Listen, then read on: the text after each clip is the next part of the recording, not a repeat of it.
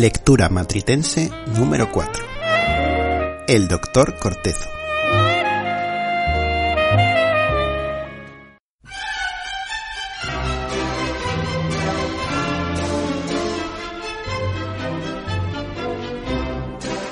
No es raro entre los profesionales de la medicina la afición y el estudio de las humanidades y el ejercicio de la literatura. Este es el caso del doctor Carlos María Cortezo, Tenía una sólida formación clásica y profundo conocimiento del latín y del griego que demuestra con oportunidad y sin asomo alguno de pedantería en sus escritos literarios, especialmente en sus memorias, que escribe y publica ya corrido setentón y cuya fácil lectura hace posible su íntimo conocimiento. Nacido en 1850, termina la carrera de medicina con una nota única en todas las asignaturas, sobresaliente, ingresa fácilmente en el cuerpo general de la beneficencia y muy pronto, en 1891, es académico de medicina.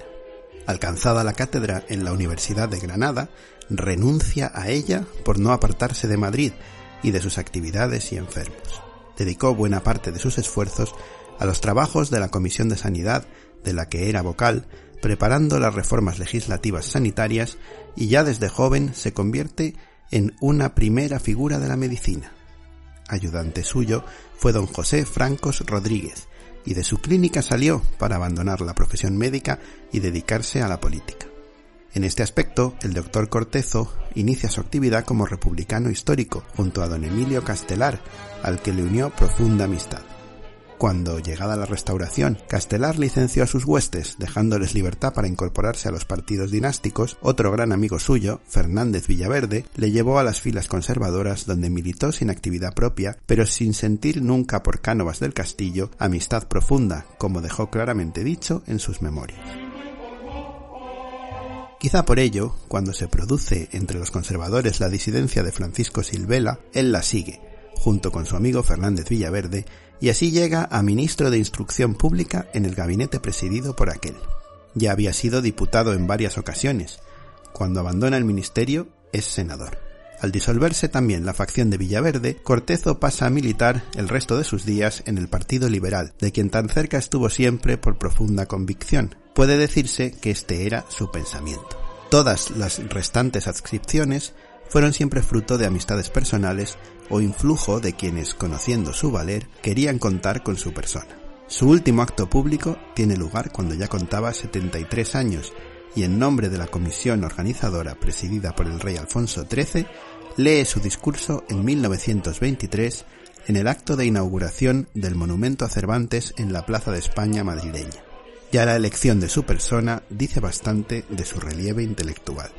No se limita la actividad del doctor Cortezo a la publicación de obras literarias. La medicina, que es su profesión, y que ejerce además con gran acierto y con auténtica vocación, le incita también al trabajo de obras de carácter científico, entre las que citaremos lecciones de patología y clínica médica, estudios sobre el cólera morbo asiático y tendencias de la medicina.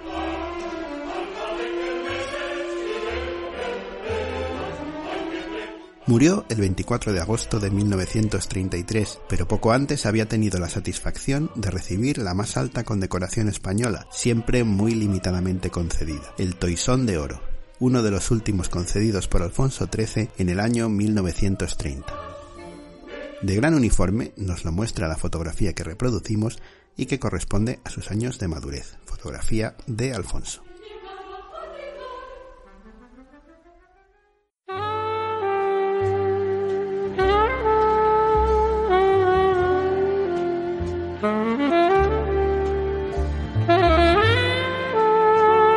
Este texto procede de la obra Cien madrileños ilustres, editada por Espasa Calpe en Madrid en el año 1980, cuyo consejo editorial está formado por vocales procedentes de Espasa Calpe y también del Instituto de Estudios Madrileños, y entre los que destacaremos, y os va a sonar muchos de los nombres, José Simón Díaz como presidente, Antonio Aparísimo Cholí, vicepresidente, Francisco Arquero Soria, el secretario, y José del Corral Raya, vicesecretario Antonio París y José del Corral, grandes conocidos para los aficionados a Madrid. Todos los demás también son importantes, eh, estudiosos de Madrid. Y el presidente del consejo editorial de esta obra, fue Federico Carlos Sainz de Robles, también madrileñista insigne y destacado. En este volumen, que como decimos está editado en 1980, se repasan las figuras de 100 madrileños ilustres, de 100 personajes, hombres y mujeres, nacidos en Madrid y cuya obra, cuya vida merece ser destacada en semblanzas que ocupan tan solo una página. O sea, una manera muy breve pero precisa, elaborada por este fantástico equipo del Instituto de Estudios Madrileños y de Espasacalpe para hablarnos de 100 figuras de Madrid. Volveremos a este volumen más adelante en otras eh, lecturas madritenses. También tenemos previsto dedicarle al doctor Cortezo eh, un programa más amplio en podcastizo y sirva este eh, pequeño aperitivo como introducción a su figura, don Carlos María Cortezo y Prieto de Orche.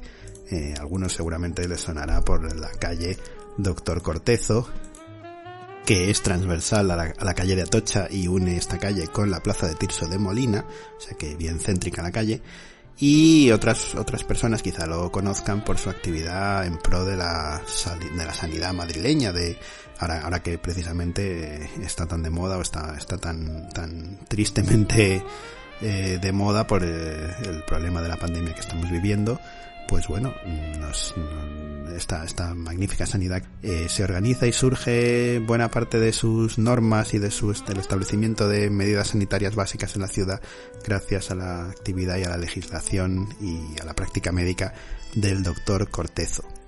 Además, el doctor Cortezo era un gran amante de Madrid. Ya hemos visto que renunció a la cátedra en Granada por permanecer en Madrid y en sus memorias que recomendamos enfáticamente que leáis porque es una auténtica delicia y en la que nos hace conocer Madrid de una manera íntima y, la verdad muy poética y muy bonita. Sus memorias, decimos, se llaman Paseos de un solitario, memorias íntimas, hombres y mujeres de mi tiempo.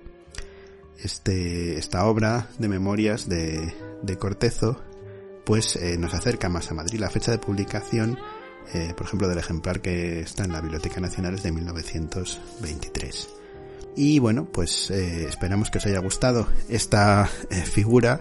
No sé si lo conocíais, si no lo conocéis, de verdad interesaros por él porque el doctor Cortezo tiene pasajes en estas memorias de verdadera maravilla hablando de nuestro Madrid, del Madrid de su época y era una persona que desde luego estaba claro que amaba mucho Madrid además de ser un madrileño tan ilustre un gran científico, un gran médico y un gran madrileño. Así que esperamos que os haya gustado este pequeño recordatorio de su figura. Ya os decimos que volveremos a hablar más del doctor Cortezo, que de aquí esta semblanza que realizan en el libro 100 madrileños ilustres.